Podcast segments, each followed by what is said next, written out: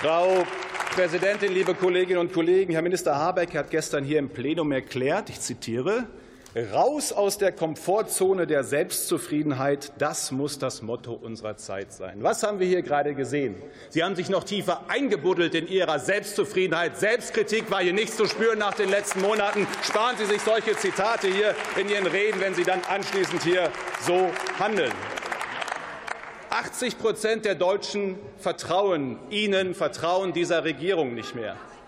75 Prozent sorgen sich, dass sie der Austausch ihrer Heizungen finanziell überfordern könnte. Und da Sie, Herr Minister Habeck, anscheinend Ihr eigenes heute verteiltes Papier zu den Förderprogrammen nicht kennen, will ich es noch einmal sagen. Die förderfähigen Kosten sind 30.000 maximal förderfähigen. Die meisten werden nur einen Fördersatz von 30 bis 50 Prozent bekommen, einige wenige etwas mehr. Das heißt, die allermeisten bekommen maximal 15.000 bei Kosten von 30, 40, 50.000 Euro. Ich weiß nicht, Frau Dröge, Sie haben gerade gesagt, die Menschen sind froh. Ich weiß nicht, in welchem Land Sie unterwegs sind. Ich erlebe gestandene Rentnerinnen und Rentner, die mit Tränen in den Augen zu einem kommen, weil sie nicht wissen, wie sie das bezahlen sollen. In welcher Welt leben Sie denn eigentlich?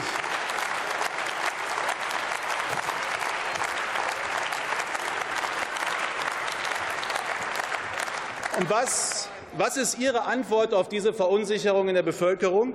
Gegen die überwältigende Mehrheitsmeinung in der Bevölkerung und in der Fachwelt peitschen Sie ohne Rücksicht auf Verluste hier heute Ihr Gesetz durch. Sie ignorieren die Ansage des Bundesverfassungsgerichts. Sie befördern Wut, Frust, Verdruss im Land. Ihr Heizungsgesetz ist ein Vertrauensverlustgesetz. Das ist das, was Sie anrichten. Sie sind ein Konjunkturprogramm für die Populisten im Land. Das ist das eigentliche Problem.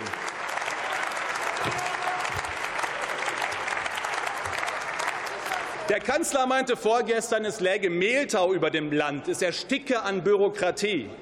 Schauen Sie sich mal Ihr Heizungsgesetz an. Es ist kleinteilig, es versucht, alles zu regeln, schafft damit doch nur mehr Unsicherheit. Sie wollen die Lufthoheit über den Heizungskellern.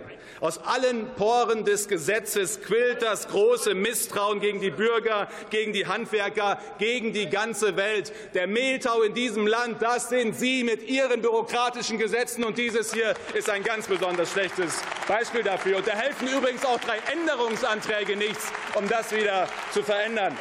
Und, und lieber Herr Dürr, Lieber Herr Dürr, da können Sie hier noch so sehr unter dem Applaus der Ampel die Opposition beschimpfen. Ihre Ampel-FDP im Bund leistet heute einen großen Beitrag dazu, dass die bayerische FDP nicht in den Landtag kommen wird. Wiedervorlage 8. Oktober, da bin ich sehr, sehr sicher. Ja, wir werden sehen. Wir werden sehen. Sie können, Herr Minister, bis heute nicht nachvollziehbar darlegen, wie viel CO2 durch dieses Gesetz eigentlich eingespart wird. Sie haben gerade noch mal wieder Zahlen genannt. Ich will das aber mal einordnen. Ich will das mal einordnen. Sie geben viele zig Milliarden Euro bis 2030 als Förderung aus. Sie verunsichern Millionen Menschen. Sie zwingen Millionen Hausbesitzer zum Umbau. Sie sparen damit so viel CO2 in sieben Jahren wie das Weiterlaufen der drei Kernkraftwerke in einem Jahr gespart hätte. Es geht darum, wie wir effizient CO2 sparen und nicht möglichst teuer. Das ist der Unterschied in der Politik zwischen Ihnen und uns. Sie schmeißen immer nur Geld aus Problemen. Wir wollen es Effizienz auflösen.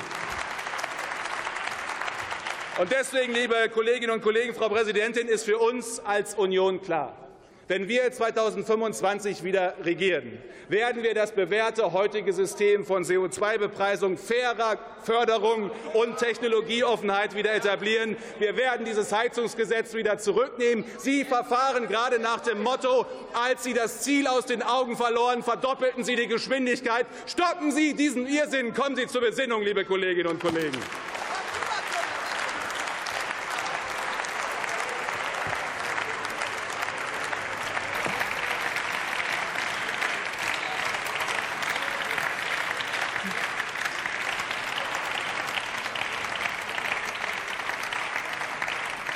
Der guten Ordnung halber weise ich darauf hin, dass wie immer ich mir natürlich das Vorabprotokoll dieser Debatte ansehen werde und mir auch Ordnungsmaßnahmen oder Rügen zu Zwischenrufen und Ähnlichem vorbehalte.